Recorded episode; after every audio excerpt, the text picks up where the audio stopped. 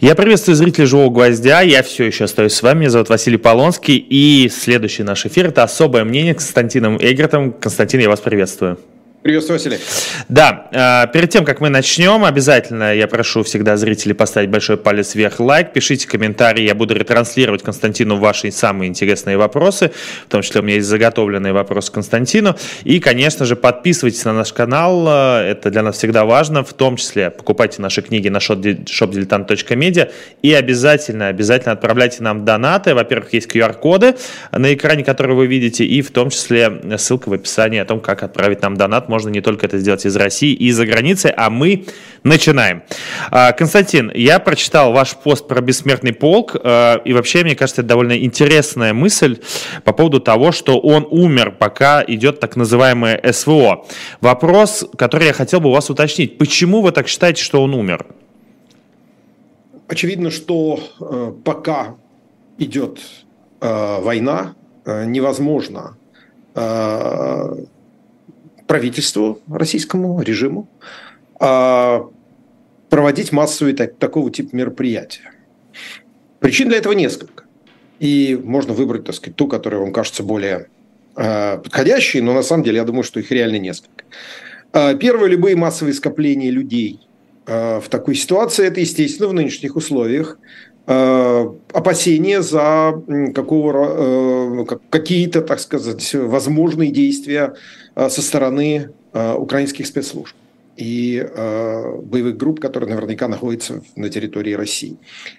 Реально, ну, лично я думаю, что Украина, продемонстрировавшая, так сказать, довольно серьезные таланты в сфере ну, такой public relations, да, условно говоря, едва ли, конечно, организовала бы нападение на ну, людей, которые там мирно шествуют по э, Москве или там, не знаю, Томску, вне зависимости от того, как, каково это шествие, я уверен, что украинцы этого делать не стали. Но, тем не менее, так сказать, я уверен, что э, в сфере бюрократии, где всегда главная задача это сделать как бы чего не вышло, так сказать, перестраховаться, э, эти соображения, несомненно, есть. Соображение номер два – это соображение более важное для властей. Э, много людей выходят, ну а не дай бог что-то перед этим 9 мая произойдет. Как бы это ни обратилось в демонстрацию протеста где-нибудь. Что, конечно, не очень будет здорово. Тем более, что в этой, я думаю, что этого действительно боятся власти, э, потенциально в этих там колоннах могут оказаться люди, которые поднимут антивоенные лозунги или что-то еще такое сделают.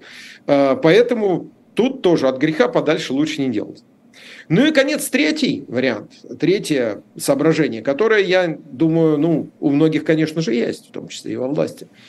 на нынешнем фоне это будет, будет выглядеть очень странно и даст очень много поводов для э, комментариев. Ну, надо сказать, что уже давно бессмертный полк превратился в э, сугубо пропагандистскую акцию, не имеющую никакого отношения к э, памяти погибших в войне. Это акция из э, серии в последние годы, по крайней мере, это точно, из серии можем повторить. Ну, точно со времен аннексии Крыма. И поэтому мне кажется, что это несоответствие настроения тоже, наверное, кем-то просчитывается. И вот в купе, ну, я, я не знаю, как, как вы считаете, я думаю, это выглядело очень странно вот эту шесть. Я согласен. Я смотрите, Константин, я, с вами, я, во-первых, с вами соглашусь, что это выглядело бы странно. Во-первых, мы помним прошлый бессмертный полк, когда понесли портретов недалеко не своих дедов и прадедов, а понесли портреты своих отцов, братьев и сыновей. И это было не только в Москве, а в некоторых городах, что, кстати, я бы назвал бы четвертым пунктом, почему э, э, э, как бы это шествие отменили. Но я хотел бы немножко под другим углом под это посмотреть. Это мы говорим о государстве. Почему государство отменило? Вот вы сами коснулись этой темы, что это стало определенной скрепой. И скрепой стало не только среди людей, там, Z-патриотов или просто патриотов, как хотите их называйте, а среди всех обычных людей. Много людей оппозиционных взглядов выходили на площади разных городов с портретами своих дедов, потому что они гордились этой победой. Не кажется ли вам, что хоть государство и отменит это, все равно люди сейчас в такое тяжелое для них даже патриотическое время, даже для патриотов, им тоже понятно, что все не очень хорошо идет, что это скорее будет таким, как бы, не то что протестом, а просто люди захотят выйти с портретами тех, кто погибли. А, это полностью входит в мой, э, ну, я говорил, что называется, как-то так коротко, ну, если объяснять, да, любые, это пункт номер два моего, так сказать, э, моего объяснения. Э, ну да, власть, я же сказал, боится самодеятельности любой. А как вот. вы думаете, будет ли это самодеятельность? Как вы думаете, это скрепа сильнее, чем государственный приказ «все выходим с плакатами»? Что-то мне подсказывает, что таких случаев будет не очень много. Не могу, не, не могу э, как-то это доказать, но мне кажется, что много таких случаев не будет, если будут вообще. Э, потому что, понимаете, э, все-таки за последние, ну, уже, наверное, 10 лет, э, вот эта акция приобрела характер некоего санкционированного государством действия. Ну, это почти как там первомайская демонстрация при Советах. Ну и вот теперь эту демонстрацию отменили. То есть люди, которые ходили на нее, я думаю, что большинство все-таки ходило, потому что, ну вот понимали, это одобренный государством вещь. То есть даже оппозиционер, грубо говоря, может выйти спокойно на нее. Ну, мог, точнее, до вот этой эпохи. Но сейчас, ну как государства нет. А, более того, я думаю, что все хорошо понимают, ну выйдешь ты с этим плакатом с портретом, а тебя просто свинтят и всех дел, потому что это уже не санкционированная акция. Люди, я думаю, тоже это считали. Страх в России присутствует, несомненно, наряду с э, равнодушием и э, желанием поставить между собой и происходящим некую стену, такую психологическую, присутствует, конечно, и страх. Путин над этим работает каждый день и будет продолжать работать каждый день. Поэтому я не думаю, что здесь будет э, очень много самодеятельности. А в связи с этим сейчас очень э, модно стало рассуждать по поводу, виноват то ли, тот или иной человек в становлении этого режима и в его как бы э, прописывании его определенных скреп. Вот мне интересно ваше мнение. А давным-давно были люди, которые придумали этот бессмертный полк. Придумали, если я не ошибаюсь, в городе Томск. Может быть, я ошибаюсь. Может быть, в Тюмени. Мне кажется, что в Томске. Нет, в Томске, в Томске. В Томске. Местная телекомпания. Да, Теле2. А как вы считаете, этих людей можно назвать виновниками, как и тех людей, которые в свое время придумали такой символ, как георгиевская ленточка, в создании этого, ну, как вам удобно, путинского политического режима?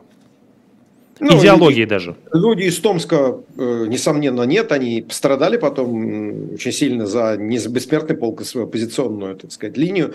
А это было, насколько я помню, лет на 12 назад э, появился бессмертный полк в Томске. Это было тогда еще в те ныне выглядящие практически доисторическими временами, э, вот в ту эпоху попытка как-то очеловечить вот этот казенный праздник, сделать его менее летавристым и одновременно сохранить как бы в народной памяти, потому что это было, я скажу теперь уже было, э, нечто, что действительно вроде как скрепляло э, ну, людей самых разных там, социальных классов, образования, возраста и политических взглядов. Э, конечно, эти люди никак не могут считаться какими-то там основоположниками там, каких-то там режимов. А вот что касается э, создателя георгиевской ленточки, тут немножко все сложнее. А, конечно, ее, так сказать, сделали символом в э, период относительно вегетарианского Путина, э, который теперь выглядит уже не доисторическим, а каким-то праисторическим. Но создавалась она, конечно, как пропагандистский инструмент и недаром ее продвигал там, так сказать, там РИА Новости, ну, в общем, вся, вся государственная пропаганда ее быстро очень продвигала.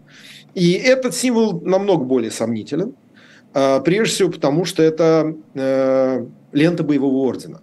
Вы надеваете на себя э, ленту ордена Святого Георгия, ну или потом ордена Славы при Сталине, который заменил э, Георгиевский крест. Это уже немножко странно, потому что, скажем, вот я, вы знаете, долго был связан с Великобританией, там символом э, на 11 ноября, на день поминовения, так сказать, погибших во всех войнах, символом является маг. Э, почему? Потому что это символ полей Фландрии, которые были засеяны маком, которые были политы кровью солдат.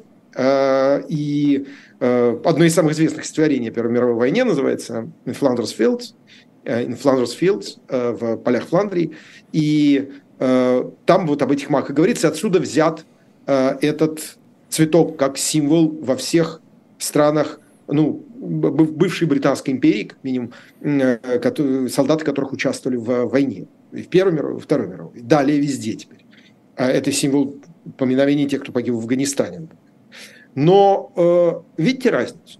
Цветок, растущий на могиле погибшего солдата, который, может быть, лежит со своим э, там, противником, который он, может быть, заколол штыком вообще-то. И вот они лежат в этом поле теперь, и над ними растут маки. А, это одна вещь. Это про то, что вот умерли, и мы об этом скорбим. Они погибли, мы об этом скорбим. А георгиевская лента – это был, по сути дела, а, это было не про память. Это был первый залп, можем повторить который потом вылился во все эти вот наклеечки, стикеры на э, надписи на машинах на Берлин и все прочее. И поэтому для меня именно как э, символ поминовения георгиевская лента, ну, скажем так, у меня вызывает сомнения. Кроме того, я вот я сам три года отслужил в армии, и мне вот как-то, ну, реально сложно было бы надеть ленту на себя, которая является лентой, ну, условно говоря, ордена, который не заслужил. Поэтому э, для меня это... Я понимаю, сказать, ну, вот другого символа не нашли, ну, хорошо, не хотели повторять маг, ладно. Но, тем не менее, повторяю, это промоутировалось государством очень активно. И, повторяю, это символ скорее войны, чем памяти о погибших. И я бы даже сказал, э, это сейчас мы понимаем. Э, эта лента была первой проекцией. Она так, тогда, в будущее, спроецировала все то, что произошло за последние 10 лет. Да, на самом деле больше, начиная с Грузии. Да, я бы сказал, что больше. Просто это довольно... Вы на интересную мысль меня натолкнули, потому что я-то помню, это середина нулевых, я-то помню, как я в машину вешал эту ленточку, она недолго у меня провисела, потому что я задался вопросом в итоге, а, что это значит. Ну вот, я еще был тогда студентом, но а, в любом случае а, я бы даже, может быть, с вами поспорил, потому что мне кажется, что это для вас, для человека, который воевал, для меня же это было как я бы... не воевал, но я не воевал. Но не воевали, служили, точнее, да, для человека, который служил. Это а для воевал. меня тогда, для, как для студента, это было как бы, ну, э, ленточка от геройской медали. Мы помним, что наши деды герои. Вот как бы такая чуть другая логика. Просто это все же очень сильно извратилось за эти десятилетия, по сути, уже. Я понимаю логику, но вот как бы я на это смотрел иначе. Ну, в силу, наверное, там и возраста, и э, памяти о реальных ветеранах, э, потому что с моей мамой в ее м- клинике, где она работала, э, работали многие, э, кто участвовал в войне. И вот я хорошо помню, что большинство из них вообще об этой войне говорить не хотело. Это правда, мой дед вообще никогда со мной о войне не разговаривал. В том числе вот эти вот люди, которые на санитарных поездах работали, ну, врачи там, естественно, клиники были, в основном военные врачи. Вот. Ни о чем они рассказывать особо не хотели. Иногда какие-то воспоминания прорывались, там уже скорее из победных дней. Вот. Но э, в целом э, я как-то, несмотря на то, что при Советах, конечно, тоже получил свою дозу вот этого, э, так сказать, э, рассказов про Великую Отечественную войну и так далее, но тем не менее вот эти, это всегда каким-то был для меня, э, ну, таким проверкой на реальность, да, вот эти, эти, это нежелание рассказывать, и э, более того, ну, рассказы мамы, которая пережила войну под бомбежкой в Москве, они их, их разбомбила, они вернулись, квартиры нет. Вот. А, это тоже, так сказать, я прекрасно запомнил, потому что я запомнил рассказы о панике в Москве, которая была в октябре, когда думали, что в общем, Москву сдадут. Э, так что у меня был такой, ну, может быть, немножко более личный опыт общения с людьми, которые э, пережили эту войну э, как, как, как по-настоящему. Вот, поэтому э, как-то вот эта ленточка мне сразу вызывала сомнения. И, повторяю, ее промоутирование российским руководством, режимом, уже тогда ну, было ясно, что из этого делают пропаганду, и что сейчас мы понимаем, это был один из вот этих вот ну, как сказать, одна из этих один, одна, одна, один из элементов, важнейших, несущих элементов э, нынешней э, системы. Но я глубоко убежден в том, что как раз э, широкомасштабное вторжение э, в Украину прошлогоднее э, полностью уничтожило эту скрепу. Э, она на нынешнем фоне, конечно, постепенно побледнеет. Э, насколько скреп может бледнеть, я сейчас понял, что сказал какую-то ерунду. Но эта скрепа проржавеет. И по мере ухода в прошлое Второй мировой войны, и по мере того, как весь ужас того, что случилось с Украиной, а, точнее, что Россия сделала в Украине, и весь ужас того, какие будут последствия этого, в России эти последствия будут э, психологически и моральные намного хуже, чем в Украине. А вот когда весь этот ужас, а, ну, наконец, на, как это сказать, когда прозреет народ России, будет не до выхода с портретами дедов. Да, но мне кажется, чтобы вообще э, понимать э, вот это ощущение, мне Путин, кажется... Может, он может, Путин убил 9 мая в России. Да, это правда, и с этим сложно спорить, и для того, чтобы вообще понимать, что не впервые в России такие памятные даты убиваются, стоит всегда прочитать «Тень императора» Куприна, который написал к 1912 году, к празднованию столетия Отечественной войны. Это вот как другой правитель России убил другой праздник. А, небольшая пауза на, по поводу количества просмотров. Нас смотрят 2000 человек, 385 лайков. Вот сейчас прям 3 лайка упали. А, друзья мои, ставьте большие пальцы вверх больше. Давайте добьем до 1000, чтобы больше людей нас а, смотрело. И обязательно пишите ваши комментарии, потому что вы как-то общаетесь между собой, но обязательно пишите вопросы, я их буду зачитывать Константину. Константин, смотрите, важная, большая тема, тем более Америка для вас не чужая страна с точки зрения вашей журналистской работы. Помню, как на «Дожде» вели прекрасные предвыборные а, эфиры, когда господин да, Трамп... Жалко, жалко, что закрыли программу, кстати. Да, хорошая программа была. Америка с Константином Эггертом была. Хорошая программа была. Смотрите, вопрос такой. Сегодня МИД России отказал консульству США в посещении а, Эвана Гершковича в его СИЗО, в СИЗО Лефортово. А, Все это ответ на то, что не аккредитовали, или точнее не дали визы журналистам, которые собирались ехать с Лавровым. Но это же абсолютное безумие. Вот мы перед вами я разговаривал с Алексеем Алексеевичем Венедиктовым, который сказал то, что ну, это невиданная штука такая. Такого, мне кажется, даже в Советском Союзе не делали, что консула не допускают до их гражданина. Как вы думаете, как серьезно это может повлиять вообще на и так, по сути, уничтоженные отношения между Россией и США? А, ну, э, во-первых, э, тут влияние каждый день происходит, и не в лучшую сторону. Номер один. Номер два – это, конечно, тотальное беззаконие, издевательство над совершенно невинным человеком, э, выполнявшим свои обязанности э, журналистские в Екатеринбурге. Э, и, конечно же, это произвол из той, из той же серии, как приговор, приговор Владимиру Карамурзе, как издевательство в тюрьме садистские над Алексеем Навальным, как, э, в общем-то, все э, посадки, которые мы видели за последнее время. Э, все это тотальное беззаконие, и, конечно, теперь российский режим можно называть совершенно с полной, с полной правотой диктатурой. Я думаю, что это еще не тоталитаризм, но это, конечно, уже такая настоящая, без всяких, беспримесная, как говорили в перестройку, диктатура. А что же касается отношений с Соединенными Штатами, то надо понимать одну вещь. А, Соединенные Штаты э, теперь не оставят дело э, Гершковича. Вы знаете, что он э, назван официально Государственным департаментом человеком незаконно удерживаемым.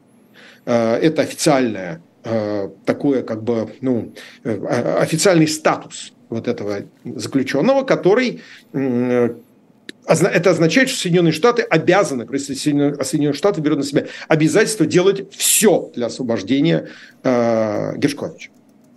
Э, будет ли он освобожден? Думаю, да. Э, к сожалению, раньше, я вот скажу, я был уверен, что э, Алексей Навальный, например, это тоже такой своего рода заложник Путина на обмен. Э, ну, на какой-то совершенно мега-супер обмен. Сейчас я в этом стал очень серьезно сомневаться. Меня возникает ощущение, что, скажем, не иностранцев э, Путин менять не будет. Он будет просто добивать этих людей. И вот что касается Гершковича и другого американца Пола Уиллана, который уже с 18 года сидит в российской тюрьме, тут варианты есть. Например, э, это человек, который в Бразилии отбывает 15 лет за э, использование фальшивого бразильского паспорта и фальшивой идентичности бразильского гражданина. А фамилию вот, мне просто сейчас перед эфиром выскочила из головы. Вот, можете погуглить, посмотреть. Вот, его хотят, э, правительство Соединенных Штатов хочет, чтобы он был выдан в Соединенные Штаты, потому что часть своего времени, своего легендирования, так сказать, он провел в университете Джон, Джонс Хопкинса в Вашингтоне. А, вот, э, если его тем более выдадут, э, то, конечно, вот Гершкович могут поменять на него.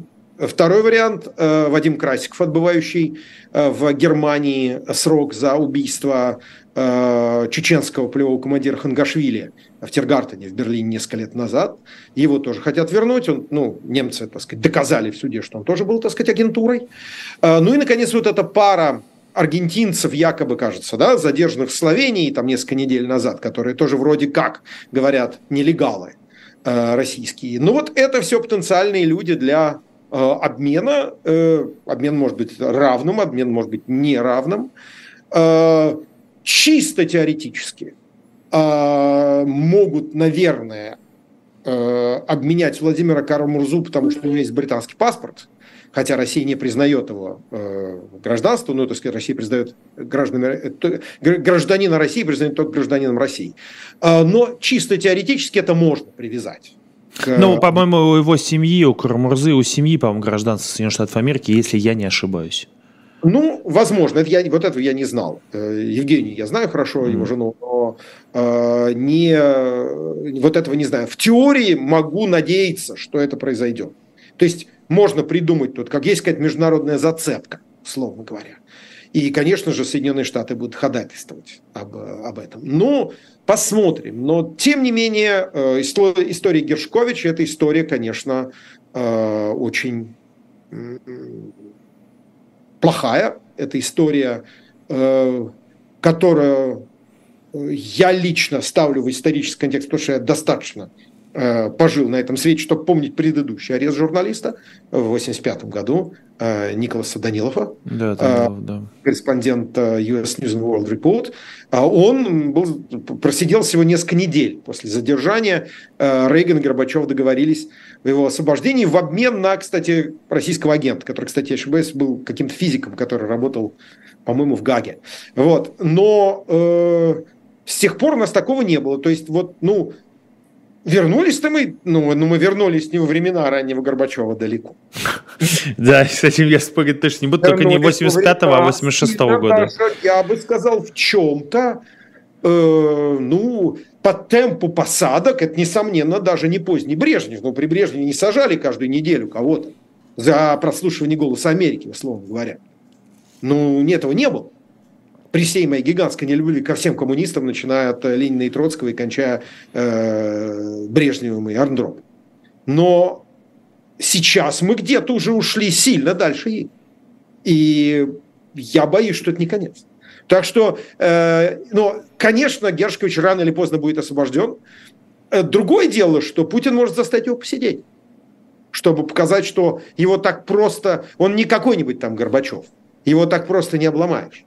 Тем более, что ну, важно, насколько я понимаю, в общем-то, насколько я знаю, каналы взаимодействия, каналы контактов между МИД и посольствами ведущих западных стран, между даже администрацией президента и посольствами ведущих западных стран, ну, скажем, еще там 2-3 месяца назад работали и были вполне себе, так сказать, э, ну, скажем так, они существовали, они были открыты, эти каналы.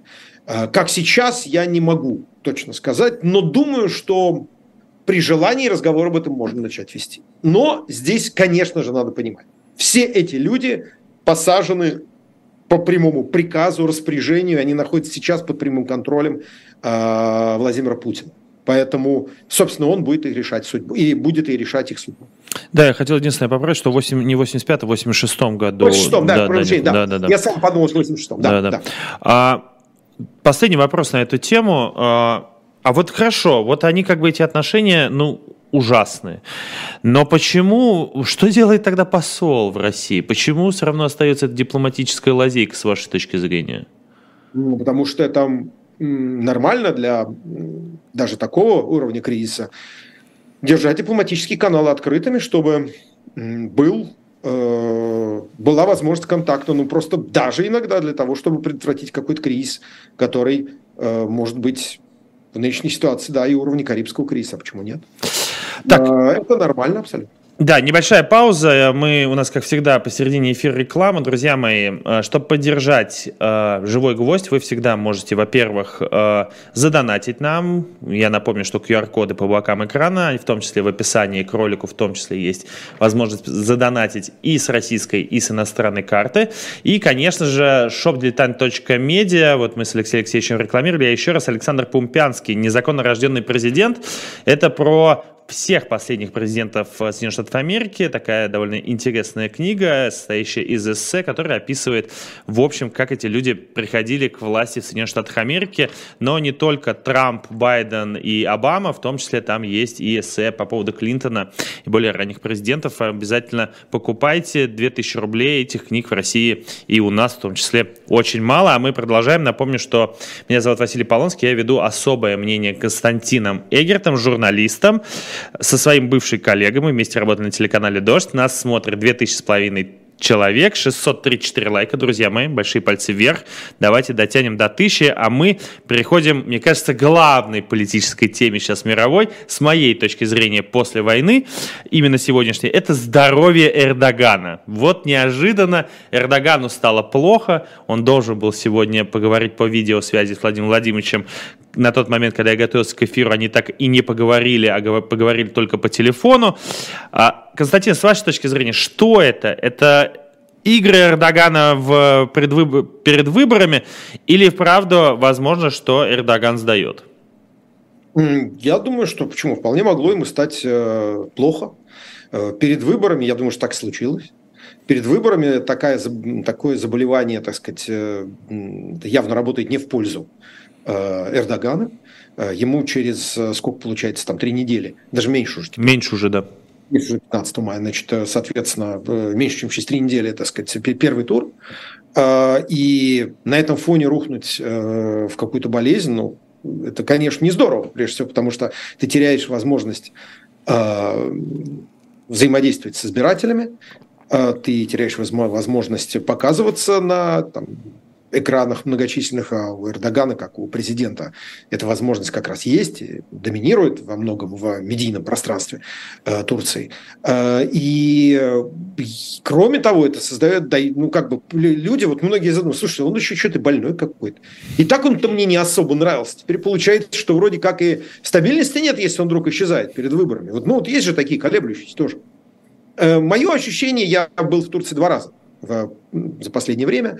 Э, общался там с разными людьми, довольно, так сказать, периодически общаюсь с турецкими интеллектуалами, турецкими даже политиками.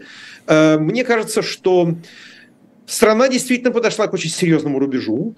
Э, по Эрдогану очень сильно ударило землетрясение, которое продемонстрировало коррумпированная, коррумпированность всего, так сказать, девелопмента в Турции, потому что там давались контракты там, друзьям правящей партии, э, друзьям Эрдогана, э, так сказать, близким к власти бизнесменам. Все эти дома там разрушились, как карточные домики.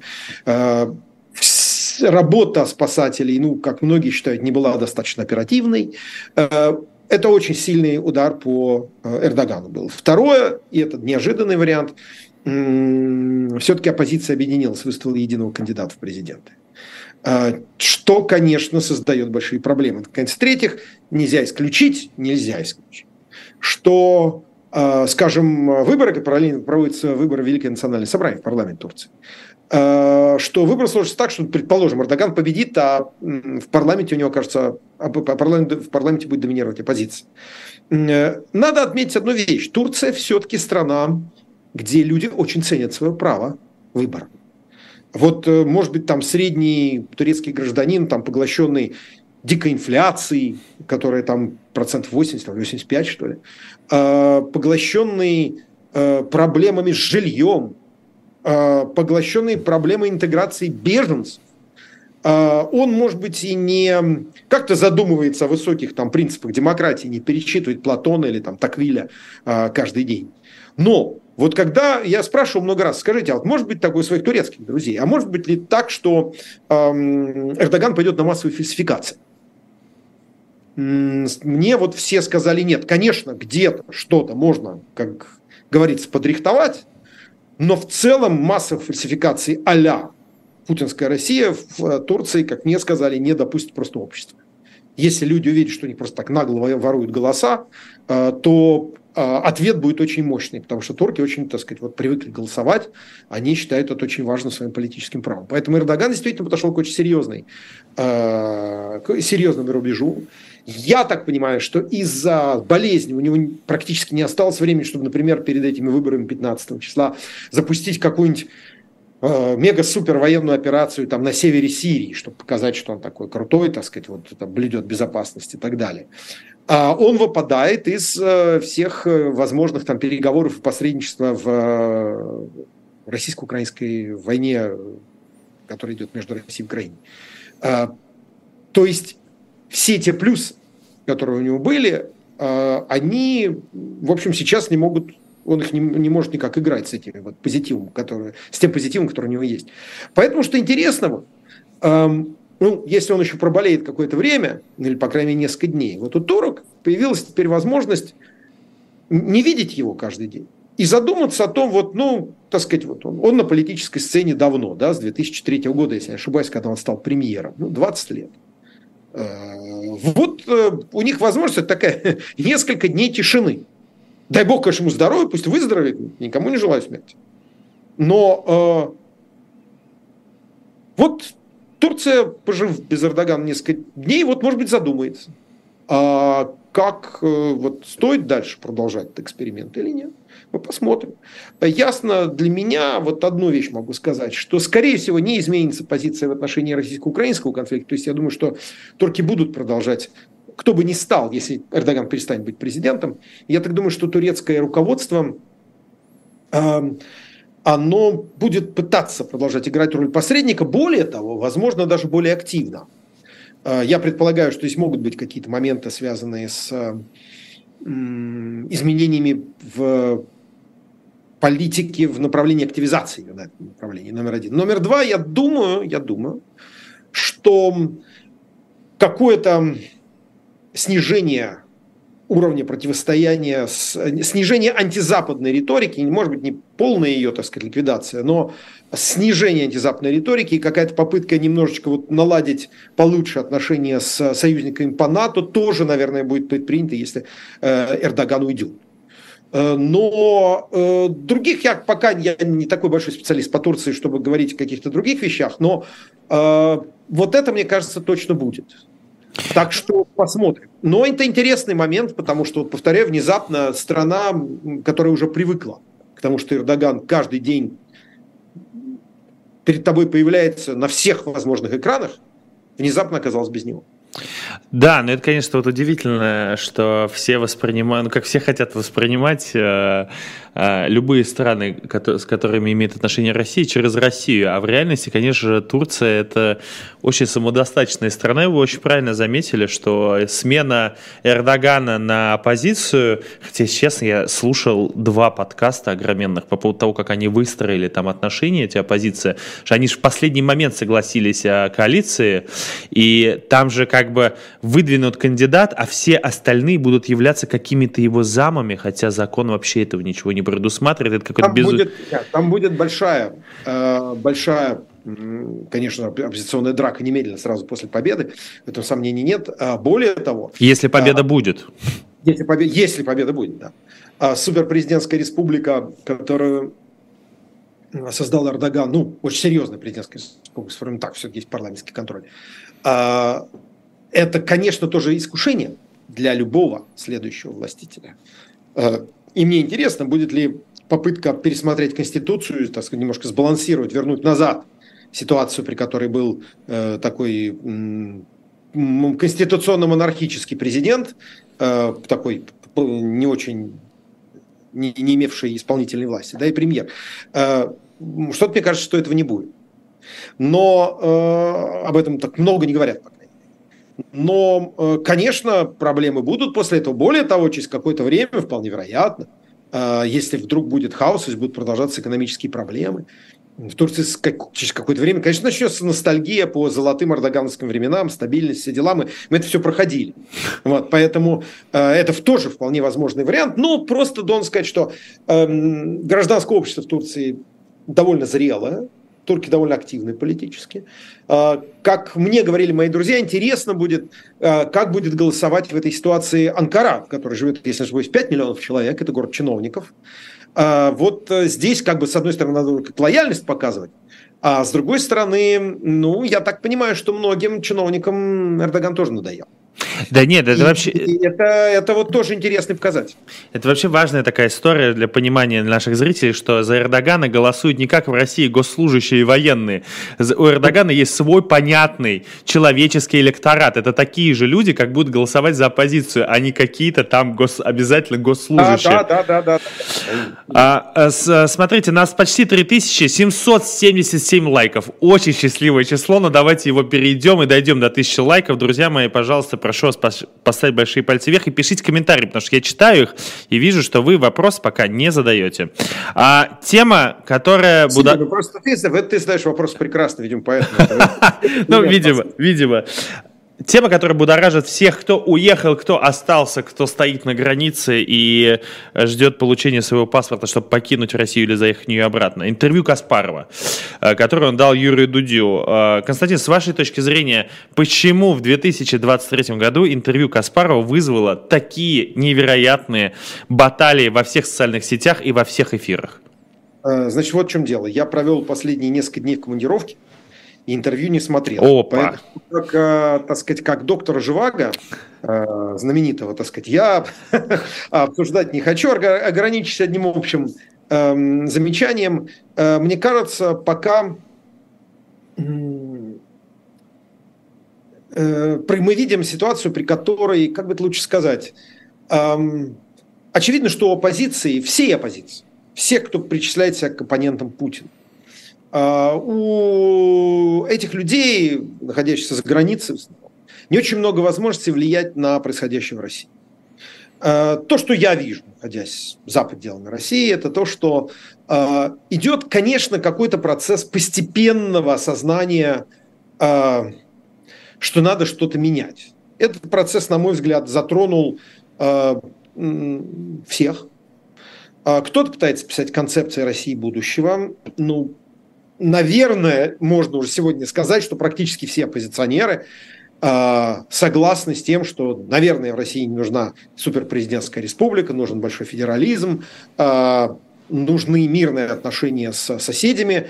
Э, надо сказать, что целый ряд. Я, например, вот хочу в какой-то степени даже, ну, не как не то что снять шляпу, но выразить, э, ну, такое свое уважение например, команде Навального, которая э, смогла за последние несколько месяцев, как минимум, я бы сказал, за последний год, с начала широкомасштабного вторжения а, России в Украину, а, очень изменить тональность а, многих своих высказываний. На мой взгляд, я могу это сказать, перестали бояться как-то вот случайно задеть чувства каких-то людей, ну, которых сегодня называют затлетами, ну, или тех, кто сомневается. Я, мне кажется, что команда заняла очень четкую моральную позицию в отношении этой войны.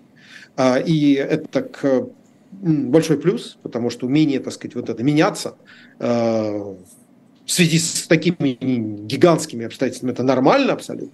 Вот. Мне кажется, что постепенно, постепенно идет осознание вот чего. Ну, не в случае Каспарова лично, который давно живет за пределами России, там, скажем, по Москвы.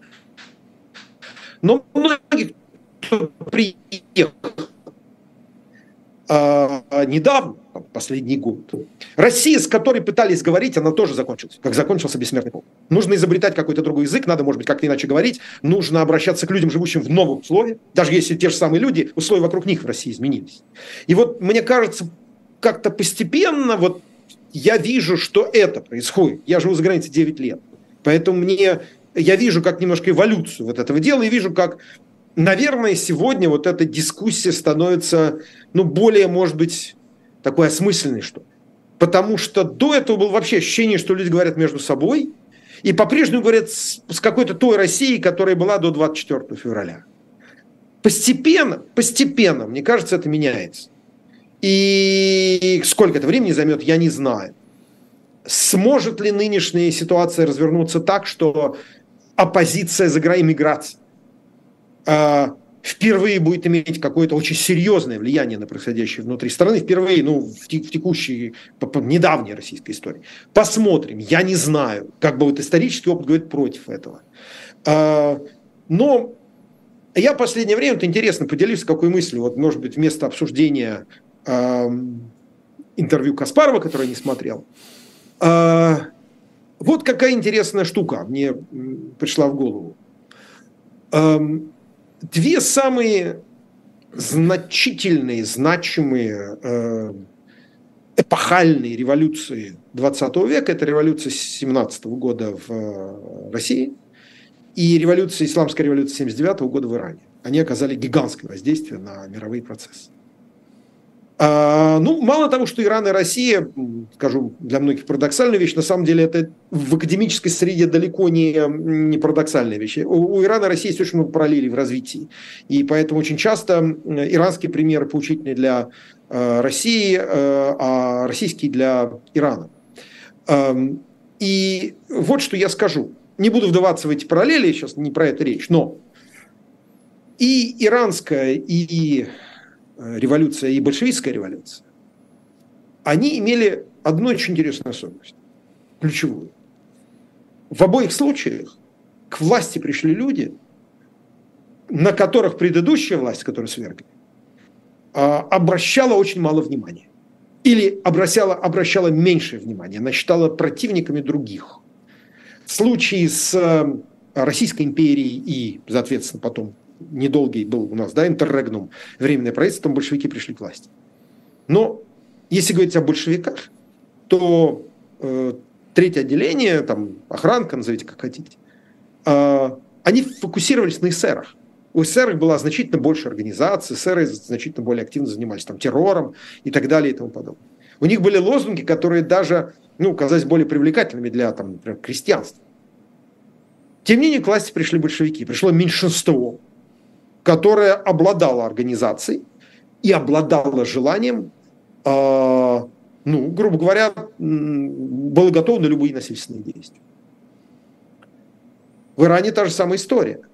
Э, царская, прошу прощения, шахская спецслужба, Сават, она обращала внимание, больше всего следила за э, иранскими коммунистами, партией Туде, которая финансировалась из Москвы и поддерживалась из Москвы и вообще за левыми интеллектуалами, которые, казалось, были на, на самом деле такой самой большой э, и важной оппозицией шаху. Они организовали антишахские демонстрации за границей, они там вещали на персидской службе BBC и так далее и тому подобное. А Хамини и его месседж, так сказать, он э, ну, он был и с э, вот этим, так сказать, влиянием тоже боролись, но Хамини жил в ссылке, он жил в Париже. Он э, сначала в Ираке, потом в Париже. Он там выпускал какие-то там фетвы. Потом что он делал? Он присылал кассеты, аудиокассеты, которые распространялись по базару. За Хамини был так называемый глубинный народ иранский. Базариз. Люди с базара. Вот люди, которые там торгуют, мелкие торговцы, так, так, так, такие вот люди. И в результате что вышло? Э, они считались менее важной угрозой, а более важной считались левые. И опять же Шах все проморгал. А Хамини, приехав из ссылки, ликвидировал, кстати, как Ленин, приехавший тоже из э, в опечатанном вагоне да, через Швецию. Э, Хамини разобрался с этими коммунистами на раз, два, три за год. Там кого повесили, кого расстреляли, кого выгнали. А кто сам пошел в служение. Э, вот две таких интересных параллели. Может быть, может быть, и в этом случае Путин что-то проморгает, я не знаю. Но вот э, э, опыт 20 века, конечно, ничего не повторяется в истории. Но вот опыт такой. И я вот думаю вот в этом контексте о том, о том, кто может бросить реальный вызов Путину и как. Ясно, что там сегодня мы видим там Навального, который в тюрьме и так далее, но понимаете, как мораль, Навальный постепенно становится, никак не преуменьшая там, деятельность Владимира Карма-Мурзы, настоящего героя России, по-настоящему, без дураков. И э, прошу прощения за это просторечие в данной ситуации, или там, или Яшина. Но, конечно, Навальный становится такой, такой фигурой, ну, с какой-то мораль, морально значимой фигурой. Вопрос заключается в том, а нужна ли сегодняшней России такая фигура? Потому что такие фигуры имеют воздействие. Э, там Вацлавы Гавилы, Ленцы Лехи, Вале, Лехи Валенцы, э, папы Анны Павлы II, они имеют влияние, они вдохновляют тогда, когда люди хотят быть вдохновленными. Вот это теперь уже, конечно, вопрос к народу России и к тем, кто задумывается о ее будущем. Это хорошая мысль э, для большой дискуссии. Вот хочется, конечно, в этой дискуссии э, услышать э, нашу оппозицию, потому что вот ее ты слышишь во всех каких возможно. Я просто сейчас объясню. Сам не супер хотел обсуждать. Рад, что вы не смотрели интервью с Каспаровым, потому что это такие разговор двух людей. А третий в этой беседе был Юрий Дудь. Ну вот. А хочется другое спросить. Вот я слушал недавно, кстати, в утреннем развороте на «Живом гвозде» э, был Михаил Ходорковский. Ему Ира Баблая, моя коллега, спросила, вот почему вы не можете объединиться? Я тоже очень часто задаю эти вопросы. Почему оппозиция не может объединиться? Как так? Как так получилось и так далее? А Ходорковский, опытный человек, сказал, а как мы должны объединиться? Мы политически не единый организм. У нас идет бесконечная дискуссия. И вот с Алексеем Алексеевичем час назад тоже мы это обсуждали. Не кажется ли, что идет срач, но нету дискуссии? Вот среди всей оппозиции. Э, ну, есть и то, и то. Это нормально. Посмотрите историю любой э, эмиграции в оппозиции, не только российской. Всегда есть дискуссии всегда есть противостояние, всегда есть обвинение друг к другу в том, что ты там э, недостаточно радикален или, наоборот, чересчур радикален. Это нормально. Э, люди, живущие за пределами России, э, пытаются ну, нащупать свой путь к, к, к так сказать, сердцу и к душе там, своего народа. Поэтому будут и, будет и ругань, будет и, будет и дискуссия. Это, ну, ничего в этом странного нет. Это все люди. Людям свойственно и ошибаться, и обижаться, и так далее. Думаю, что э, процесс будет какое-то время еще идти. Я соглашусь с Ходорковским в каком плане? Э, объединяться надо тогда, когда, э, во-первых, у тебя четко сложилось впечатление, э, что есть там несколько важных пунктов для этого там, объединения, но этого недостаточно. Важно понять, э, как ты готов эти там, пункты программы, если угодно, реализовывать, какими, какие инструменты использовать. Есть ли эти инструменты, есть ли эффективные инструменты этого? Потому что как только эти инструменты появляются, тогда появляется, ну, если угодно, ощущение, вот мы можем победить завтра. И на эту победу все начинают работать. То есть тогда объединение происходит в силу того, что ты видишь перспективу. Сейчас эта перспектива Э, довольно туманно. Она может появиться завтра. Россия страна, э, когда ты просыпаешься утром и завтракаешь там в одной, при, при одном политическом, в одном политическом контексте, а ужинаешь уже в другом. Вот любой человек, который, там, как я, взрослым человеком пережил там э, крах Советского Союза, это понимает очень хорошо. И э, поэтому, может быть, вот уже завтра э, вы, Василий, будете обсуждать что-то другое. Но пока что, мне кажется, вот в этом вопрос. Вопрос в том, как э, не, не, не, не только для того, нужно согласиться, там, что делать, но как делать и как это делать эффективно.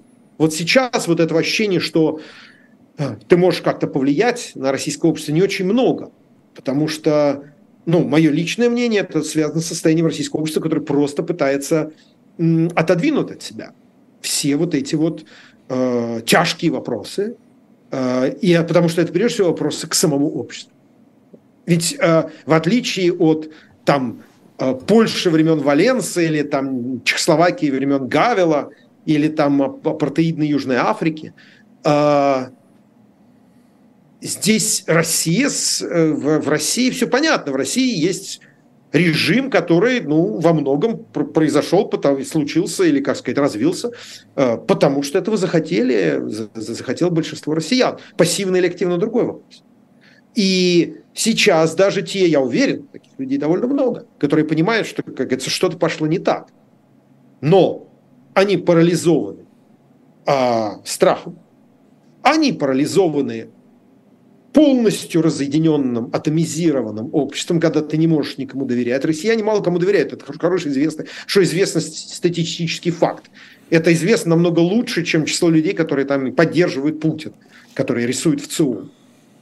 А, я думаю, что э, это очень тяжело, это общество, которому очень тяжело будет проснуться. Оно хочет дальше спать, потому что отодвигать от себя вот это все. Потому что оно понимает, что за этим вот тонким там, за этой перегородкой, которую оно ставит, ужас. Причем этот ужас не просто ужас про то, что делают сейчас, э, делает сейчас российская армия в Украине. Это ужас, что это производная как минимум части российского общества. И это общество надо будет посмотреть на себя в зеркало. Оно этого не хочет, никакого общества этого не хочет в этой ситуации. Нет таких обществ. В какой-то момент придется. И вот с этим обществом приходится иметь дело оппозиции там оставшимся единицам внутри России и э, эмиграции. Это не самая простая задача. Да, это правда. Я, кстати, хотел вернуться к вашей предыдущей э, реплике по поводу Ирана и России. Мне кажется, что нашим зрителям я советую прочитать про железного Джерри Роллингса а, человека из Ганы, а, это 60-е годы. Довольно интересно у него, как он выстроил демократию в Гане, это довольно интересно, обязательно прочитайте. Скажу Алексею Алексеевичу Венедиктову, чтобы мы сделали отдельную программу по поводу этого. Это интересная тема по поводу того, кто же нужен а, прекрасной России будущего. У нас остается две минуты. Быстрый вопрос, который хотел бы вас узнать. Зачем сейчас новое дело на Навального? С вашей точки зрения, ему еще сидеть и сидеть. Зачем вот сейчас его опять добивать? Я думаю, что вот слово «добивать» тут очень важно. Я думаю, что это, во-первых, сигнал всему обществу и всей оппозиции. Это ваш последний шанс. Выметайтесь из страны, потому что дальше будет хуже. Это сигнал номер один. Сигнал номер два – это сигнал Западу.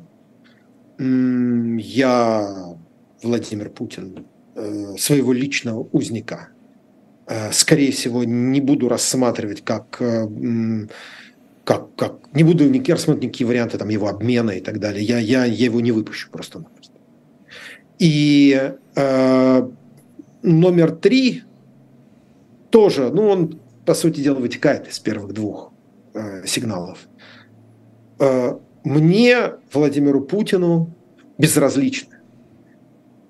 Документальные фильмы, получающие Оскара, э, письма конгрессменов, сенаторов – э, безразличны. Путин, он же учит уроки тоже. Он, обмен опытом у него налажен. С Лукашенко, с китайцами. Он китайцы заморили Люся Аубо, лауреату Нобелевской премии, в тюрьме. Убили. Ну ничего. После этого инвестиции продолжались. И сейчас продолжаются. И Си Цзиньпинь везде ездит. Тоже урок. Вот я думаю, Путин этот урок усвоил. И это, это сигнал. Это очень плохой сигнал. Да, Дай бог. Да, с этим сложно спорить. Э, сегодня особое мнение в прямом эфире высказал журналист Константин Эгер. Константин, спасибо вам огромное. Спасибо, Василий. А, нас смотрело больше трех тысяч человек, одна тысяча лайков. Спасибо вам огромное, что мы добились этой цифры. А, в любом случае, уходя, поставьте еще большой палец вверх. Благодарите Константина и меня за этот эфир. Напомню, что вы можете оставлять свои донаты. Для нас это очень важно. С российских и иностранных карт ссылки есть в описании, в том числе с QR-кодов вы можете считать. Для вас этот эфир вел Василий Полонский. Всем счастливо и удачи. После нас будут пастуховские четверги с Алексеем Алексеевичем Венедиктовым и Владимиром Пастуховым. Всем пока.